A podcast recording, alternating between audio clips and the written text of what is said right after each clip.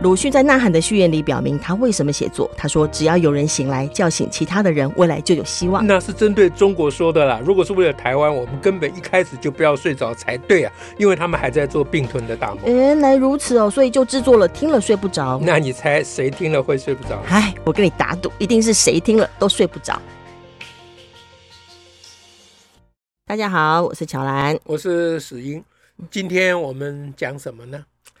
邵老师，上次你是说有个老师问你，问你说小孩在讨论帅这件事啊？对，嗯、他们班流行。嗯，但那天有个家长是提到说，他的小孩会跟他问关于死亡这件事。哦，这是这其实是蛮多家长，因为小孩他会到某个年纪都会问很多问题。是是是。嗯，那死亡是一个变动嘛？这个、对、哦，这个是一个大问题。这个大在问。对啊，像像这样子。嗯就是当我们面对小孩在，比如提出这个哦，这个是死亡，这是一个生命生命学的问题，那到底我们可以怎么想啊，或怎么看待，或怎么跟孩子聊呢？这个我我们用上一次的原则哈，就是呃，先从先把小孩放着，嗯哼，先把小孩放着，哦，先想自己，先自己想问题，嗯，从自身出发，对。可是死亡这个事情，如果我们从自身出发去想死亡的问题，我们第一个就第一个，如果是我的话，第一个我就不太敢想，我直接招认。刚刚想说，哎，要问这个问题的时候，对，那即使我敢想，我也想不出任何东西来。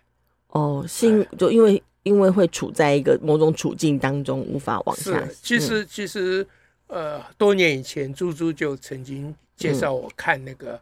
那个叫《西藏生死书》哦，《西藏生死书》对，我我终于没有看。哦，我我没有看，嗯，但是我知道关于这些关于这个问题有有一些著作了，是，其其实现在是个显学，对，对，那那如果我们走向那个方向去的话，当然我也赞成啦，嗯啊，这这以我们的原则都是自己先探索啦，是啊，啊，那那这一次呢，我说我们先不要管小孩。但是这次我们可以探索一个，嗯，跟小孩有关的，嗯，也算是问题，但是仍然是不管小孩，不对了，不是，就是不要先急着急着想说要怎么跟小孩谈啊，对了对了，不要先急着这件事。对，但是我们探索的问题不是说不可以跟小孩有相关，其实我真正想要知道的，嗯哼，不是我们的死亡问题，嗯，我真正想要知道就是小孩子。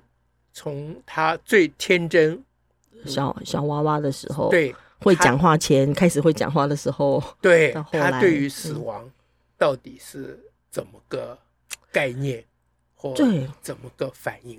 这件事我也是一直很很困惑。嗯，对，我觉得这才这也是个另外的大哉问，应该跟那个死亡本身那个大哉问。可以平起平坐，嗯啊，也就是说，人到底怎么理解死亡，怎么形成死亡这个概念？对对，这件事情应该是非常值得追究。嗯，那我是完全不知道。其实我也不是那么知道，但是，嗯，但是，但是我我曾经，这这是我我我心中一直放这个疑惑也很久，那我也不晓得从何想下去了哈，就是一些现象。就是我爷爷过世的时候，有一些事情让我看起来，哎，那小孩都怎么看待死亡？哈，因为爷爷过世嘛，哈。那在我当时，你身边有小孩？呃，我我我们家的小孩没没小孩，因为小孩才那个时候才两三岁吧。哦，那因为在我们呃，我我们呃乡下处理那个仪式，就是有家人死亡，都通常是都会把那个呃整个。大体是停在家里头嘛，然后就会有冰柜，就放在家里面的客厅。哦，这样子放家里的，不不是放在殡仪馆哦，就是放在家里头。然后冰柜，冰柜，那冰柜，冰柜呢，当然就是那个冰箱那种铁铁色嘛，哈。可是它会有个小窗户，那小窗户可以打开，是个玻璃，你可以看到呃王者的面容，就是仪容。我们每天都要都要去擦那个，因为是冰柜，所以。玻璃上还会结水珠，嗯，那我们还每天要去擦，然后打开，然后跟爷爷打招呼，然后不是就还要给他脚尾饭呐，还要给他食物，哦，还要拜拜，这样每天都要做这件事哦。这比都市里面的人的那个，嗯，要要应该怎么讲？更靠近的，对对，就就是对，等于就是就在家里的客厅，然后而且他所以他当然有个帐会围起来，就布帐会围起来，你不会整天看到冰柜。可是他你基本上就是拉开布帐进去就是冰柜，然后爷爷就在那里。这过过，你光讲这个，我们先不要管小孩，你光讲这个我就受到很大启发。嗯，因为因为现代都市人啊，所谓现代都市人都尽量跟死亡避得远远的，然后把它称之为有个专业的地方或专门的地方，非常不健康，然后交给专门的的人处理。自己尽量不要去碰触。嗯，那这我觉得这个仪式，我我在那个过程当中，我觉得说这个仪式对我们呃大人来说，对我们后辈来说，还是有它的某种过程，就是你那个离别的过程。然后慢慢离别的过程，跟你可以做某些事哦，对，这个厉害。但那时候我们这样开，我们当然也还是会跟爷爷打招呼。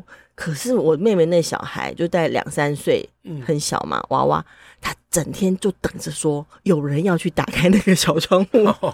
那那等于说他的阿祖，他叫他大阿祖，他只他就想说我要看我要看阿祖。他的语言是兴奋的哦，他当时表情跟状态是兴奋，我要看阿祖。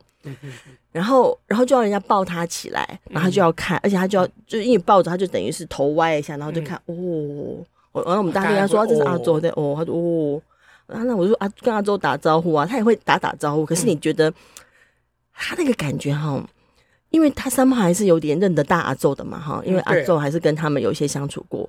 可是他好像在看一个不是阿周的东西，嗯嗯，就他三号。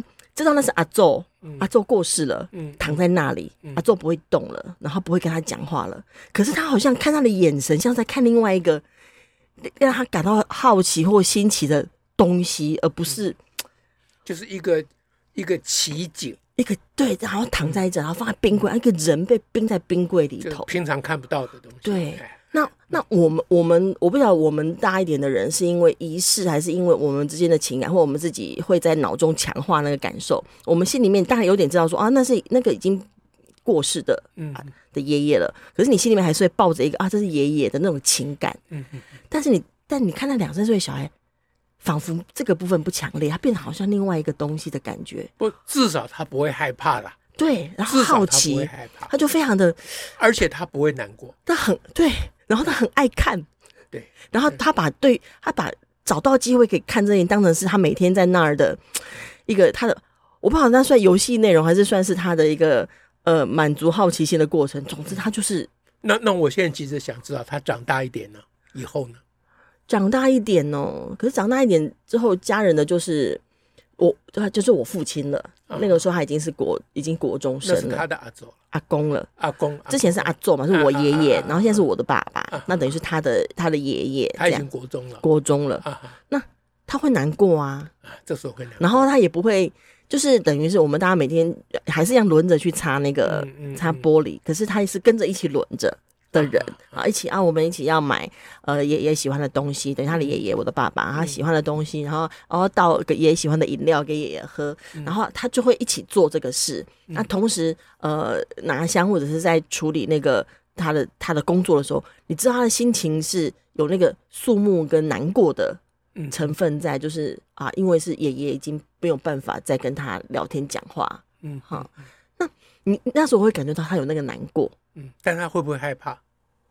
我没有强烈感觉到，因为我们即使有，也不也没有感觉不不明显，然后没有没有说不敢去擦，不敢，对对，没有没有这个，就是没有。我我我会期望，小孩子会不敢，嗯、不不是期望，我会预期小孩会不敢去擦或不敢去看。哦，是，就是以我们都市现代人的的反应状况，就会觉得哎呀，怎么可以？大人都会害怕嘛，嗯哼，但大人是硬强迫自己，嗯哼啊，因为在礼仪的要求之下，那小孩子通常会躲掉，就是他不要去看这个，哎，对，然后或者是说啊，因为以前都还会，以前会讲林头姐的故事，什么林头姐的故事？林头姐就是在棺材里面喂奶喂小孩呀，哦，对啊，小时候会听这种鬼故事啊，啊，对。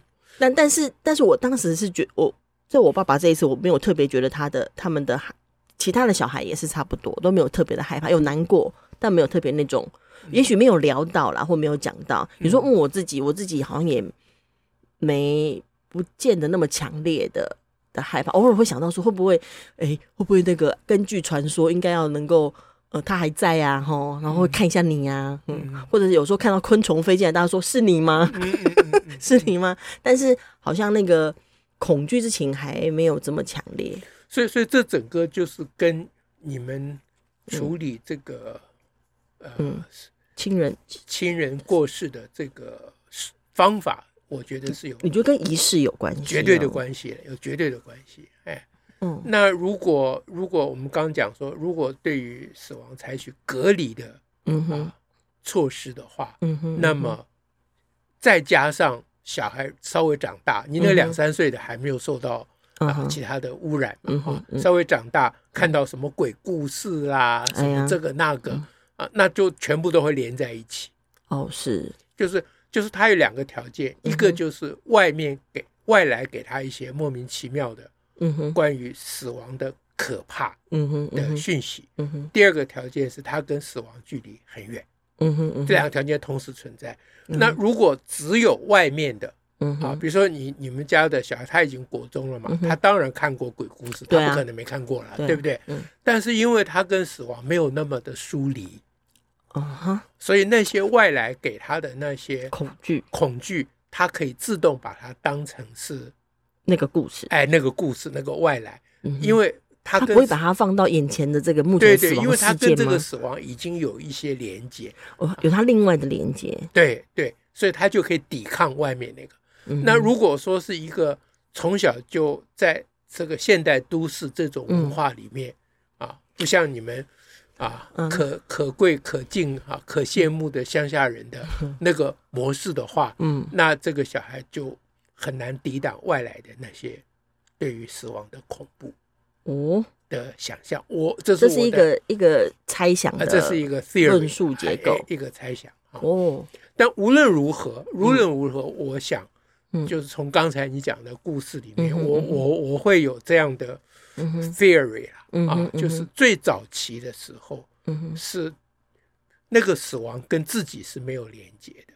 嗯哼，就是两，你刚刚讲最早期是说当人还很小的时候，对，两三岁，那两三岁他已经会讲话了嘛？是啊，对不对？啊，他 会要求人家抱他了。对他，他虽然会讲话，但是那个死亡他没有把它跟自己连接。哦，啊，他没有想过说啊，如果这个人老了会死，那我将来也会。哎，对，还没有连接，他没有这个。对，所以，所以这个是自我意识形成的有一个过程了。嗯哼，这是这是发展心理学的另外一个。一一个专门的，就是人到几岁的时候才能够清楚的感觉到我是我。嗯哼啊，那天我们英文课有教一首诗啊，啊，呃 ，When I was one，啊，I I just have begun，啊，我刚刚开始啊，啊，When I was two，呃，I was barely，呃，什么？什么？但他押韵的啊，从一岁数到六岁，啊，那到了三岁的时候，呃，When I was three，啊，I hardly was me，啊，我我还 was me，哎，对我还 不太是我自己啊，When I was four，什么什么什么，啊。呃，蛮蛮有趣的，蛮有意思。哎，这是我们英文课的教材。我顺便想到，因为我们英文课就趁这个教材，我们就顺便讲发展认知发展的哦，啊，就自我意识的形成。好，呃，赶快回头来讲，就是呃，小的时候，嗯，两三岁的时候，自我意识还不完整，所以他不会连到自己身上，所以连悲伤难过都没有。哦，哎。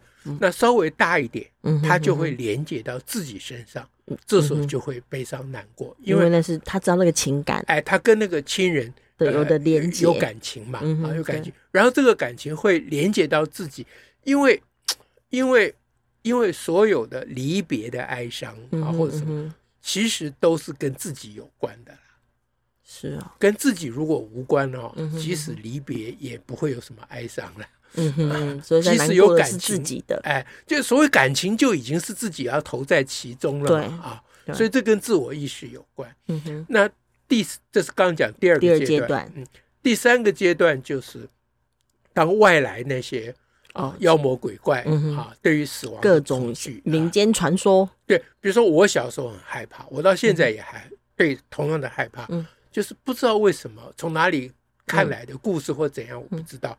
就是那个故事，就是说埋在已经棺材埋在地底下了，嗯哼，然后呼吸不过来。哦，他他他还没有死亡。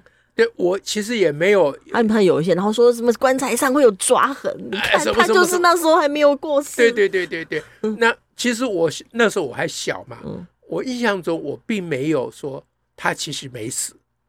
哦，我其实分不清楚死了跟没死的差别，可能就是只是一个在棺材里面的那个还要爬出来，对那种恐怖。如果我清楚的知道说那还没死，那就好办了。OK，那就好办了，就是那我死了就没事。如果我真的死了就没事啊，可是我根本就还没有区分死跟没死，我只觉得有一个时候我会被弄到棺材里面，想要出来啊，呼天不不应，呼地不灵，嗯哼，哇，那就很可怕，那就很恐怖，哎，那完全想象自己在里头。后来我长大啊，我都呃，我我已经到美国了，嗯。那不知道什么机会，我看到历史文件，就是在讲。呃，是是什么机会看到我都不记得了。嗯、反正就是说，这个科科科技发展了、啊，嗯、哼就是有有有一个故事说，有一段时间，嗯、很多人呃科技在研究如何给棺材安排一个呼吸的。机关机制，就是万一那个人又活过来了，哦，他可以呼吸或什么，OK，哎，就我我有这个印象，啊，那我那时候我已经是成年人了，我看到这个就回，就跟小时候那个恐惧就连起来，嗯嗯啊，那所以所以所以讲，就第三阶段就是那个恐惧就来了，嗯哼，对啊，也就是说，人对死亡的恐惧应该不是天生的。你说对死亡的恐惧，不是说看到死人会害怕，而是对于自己死亡的害怕。呃，对，看到死人会害怕，当然是因为想想到自己。哦，我是说这件事情并不是 build in 的，不是本能。嗯哼，就它不是建立在我们基因里面。证据就是你看动物对于死亡是没有恐惧的。对啊，嗯，就是动物就都很安详。嗯哼，啊，大象还会自己走到一个地方去，嗯哼，然后慢慢就消退了。嗯，是，哎，嗯，就是老兵不死，只是凋零。嗯哼，啊，那就真的是慢慢消退。嗯，对不对？嗯，好，那那可是人对于死亡有非常强烈的啊这种恐惧啊。对啊，他都还可以开开一门课，哎，这这应该是文化造成的。嗯哼，但人类不就是要点，就是它会形成文化。是啊，我们恰好就是因为所以有那个觉察，对对，现在就是这样。现在就是我们对于我们对于死亡恐惧的觉察的更进一步的觉察，这叫后设觉察。嗯，就是我为什么会觉得恐惧？嗯哼嗯哼。好，那当我们追究这问题追究到这里的时候，跟小孩谈话的那个，我们也不要讲那个细节了。是啊，那至少刚才这个过程是可以跟小孩。嗯，你可以聊一下的。哎，就是说小 baby 的时候其实怎么样，长大一点又怎么样，后来怎么样？所以我们对死亡很害怕。不要说你对死亡很害怕啊，因为他对死亡是害不害怕还不一定。不要随便给人家扣帽子。就是我们对死亡很害怕啊，这有很多因素哈，比如说都市生活的跟死亡的隔离，以及文化上加入很多妖魔鬼怪、恐怖的情境所造成的。这个其实是可以跟小孩讨论的，嗯、是，哎，那就不需要，就我们上次讲的，就是叫做不可披其逆鳞、啊，就是要顺着毛摸，嗯、不要小小孩子对死亡有一种焦虑或害怕、嗯、啊，那我们不要一直去当。辅导老师，那么上次我们有一次讲说，辅导老师已经快变成 dirty word 了 啊！不要一直去去去好为人师，要去教他、嗯、开导他、嗯、啊，这样子辅导他，不要这搞这种越越辅越导的事情。嗯、那我们顺着他的啊需要或他的感受、嗯、啊，来增加他的自我觉察，嗯、啊，增加他对事情的各各个角度、不同角度的理解，嗯、啊，这个是比较。至少是比较健康的，嗯啊，教育了。嗯，那其实关于死亡话题很多了，这个我们今天也没有办法讲那么多。那至少我们可以，呃，有如果有机会的话，可以谈一下热力学第二定律，就是 entropy，就是乱度一定会增加啊，就这个宇宙的基本法则。嗯，那生命是一个高度有秩序的结构，是啊，所以随着时间的进行，它一定是慢慢的就。毁坏，就会消失。哎，就像那个所有岩石在海边都会风化，嗯、是一样的。嗯、所以这个是宇宙的基本基本运作法则。哎，但是有趣的事情，这是我们在生物课讲有趣的事情，人类已经不不是人类，生命已经战胜第二定律了。生命对，生命有一个方法，它可以能繁殖哦。对，嗯。它它每一个个体的生命，它非消亡不可。是热力学第二定律，这是第二定律。哎，你逃不掉的。对，但是它有个方法，它弄出一个下一代，它弄出一个新的 滚生语。哎，对，滚父生语啊。嗯啊，就是鲧跟禹的故事，就是那个鲧被皇帝赐死以后，他的肚子旁边生出一个宇来啊，这叫做自体繁殖啊。是啊，那后来。演化成两性繁殖啊，这在生物课学课堂上，这是非常非常重要的生命教育嘛。嗯哼，哎，对，所以呃，关于死亡的议题，其实是直接跟生命的议题结合在一起。是的，嗯啊，那方向大概就这样，细节大家要各自发挥喽。OK，感谢大家喽，下次再会，拜拜，拜拜。